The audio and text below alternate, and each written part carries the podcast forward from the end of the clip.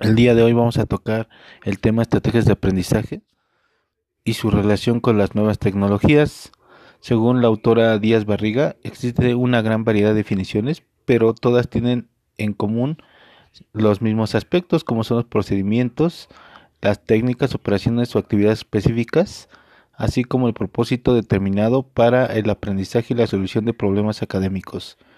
Son más que los hábitos de estudio porque se realizan flexiblemente, pueden ser abiertas o encubiertas, es decir, privadas. Bien,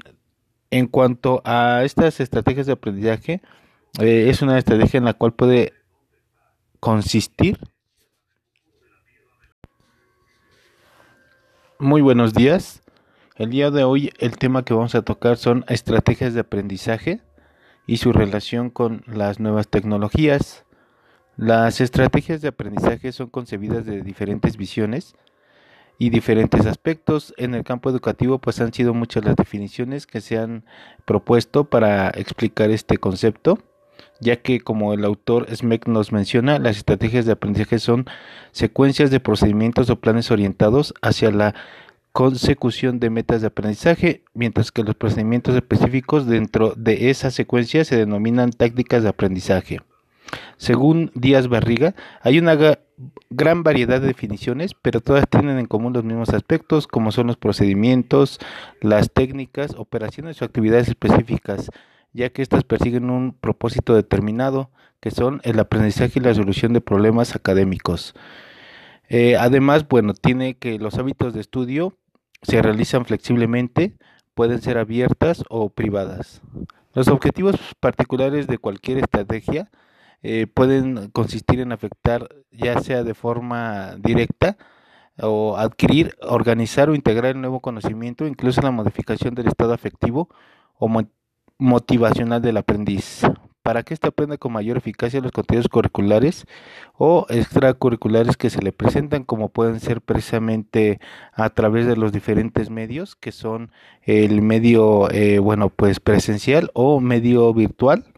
como en este caso, bueno, que las actividades que tenemos nosotros actualmente a través de esta, eh, bueno, pues licenciatura, esta carrera, que precisamente es una eh, virtual.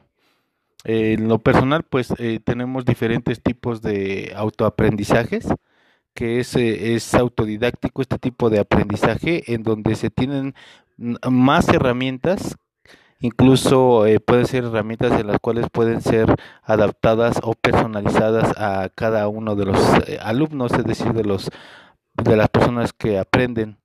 Ya que bueno pues estos pueden consistir en tanto en tareas personales, proyectos, investigaciones, lectura comprensiva, elaboración de esquemas, solución de ejercicio diario, aprendizajes, exposiciones que el mismo docente nos da a través de la misma plataforma o las diferentes plataformas que eh, tienen eh, a disposición las tecnologías y las escuelas para poder eh, bueno interactuar tanto con el docente como con el alumno. Este, eh, bueno, tipo de comunicación que es de manera, pues, no directa, es una manera a través de la tecnología, como los medios de comunicación, como en este caso puede ser a través de la computadora, eh, a través de lo que es la tecnología como el Internet, que anteriormente pues no se podía manejar precisamente porque cuando es presencial la interacción entre profesor y alumno son directas a palabra así como ahí se pueden recopilar eh, diferentes tipos de herramientas como son eh, pues el cuaderno, tomar apuntes en cuadernos, tomar notas, eh, realizar bueno pues cuestionamientos directos, eh, sin embargo, aquí en, en, esta educación a distancia y de manera particular, el uso de las tecnologías de la comunicación es un proceso educativo en la cual se ha develado la exigencia ah, en tanto al estudiante para desarrollar las actitudes y las, eh, bueno, sobre todo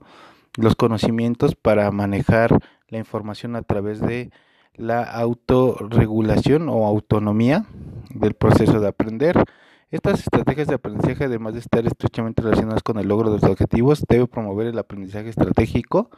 donde las representaciones mentales tengan relación con el contexto de la persona, que en este caso pues sería ya no una aula ni tampoco un escritorio, sino sería directamente la computadora, eh, sería a través de una biblioteca virtual, la información que se nos realiza, tenemos más herramientas como videos, eh, bueno, lecturas digitales. Y bueno, se tienen, toman sentido para que, bueno, el alumno tenga, eh, pueda integrar todos estos conocimientos a través de la tecnología, que a mi parecer pues es un medio mucho más flexible para que el alumno pueda, eh, bueno, integrar los conocimientos no solo de manera eh, presencial, sino también de manera, bueno, pues virtual.